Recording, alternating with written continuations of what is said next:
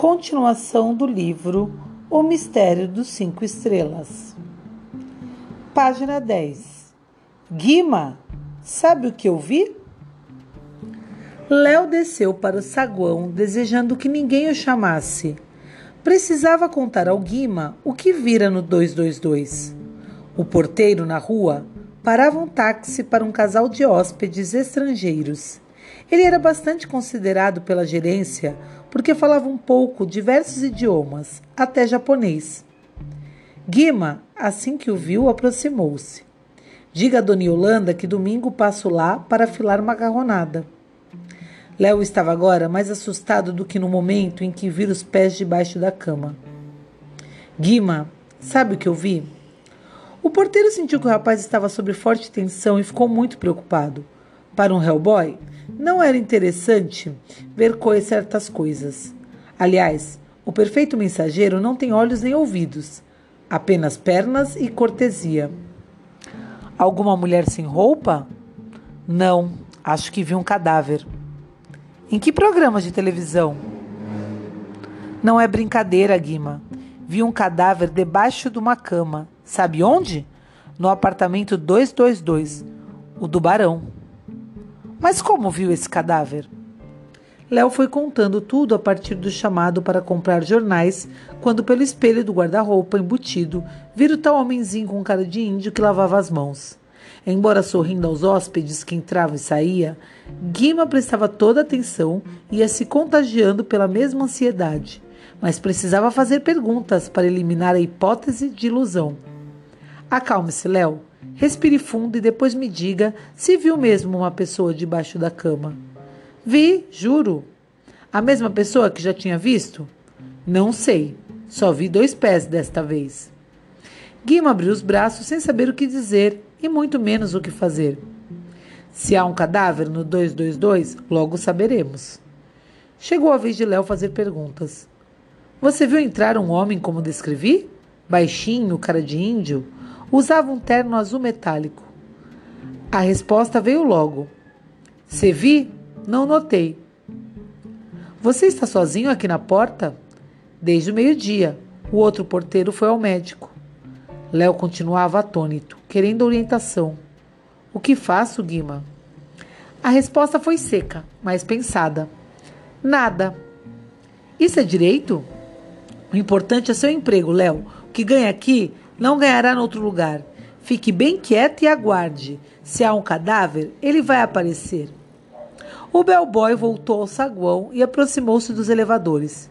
Precisava conversar com os dois assessoristas em serviço. A ambos perguntou se haviam levado um homem baixinho com cara de índio para o segundo andar. Um garantiu que não, e o outro não lembrava. Léo subiu então para o andar do gordo e foi procurar a camareira, uma mulata chamada Jandira. Você viu alguém entrar no 222? Não vi. Já arrumou o apartamento? Não.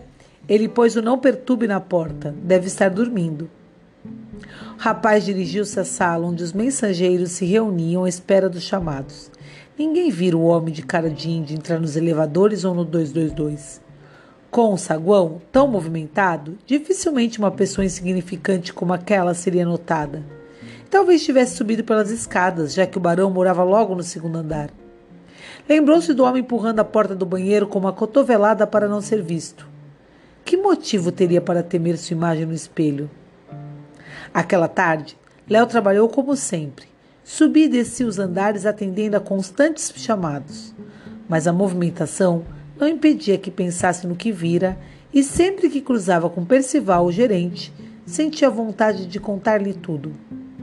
Quando seu horário se esgotava, viu o Guima no saguão. Guima, vamos falar com o gerente? Ainda acho que não devemos nos meter. Estive pensando, Guima, se há um cadáver no 222, tenho que comunicar à gerência. O manual dos mensageiros diz que devemos regular, relatar aos superiores toda e qualquer irregularidade.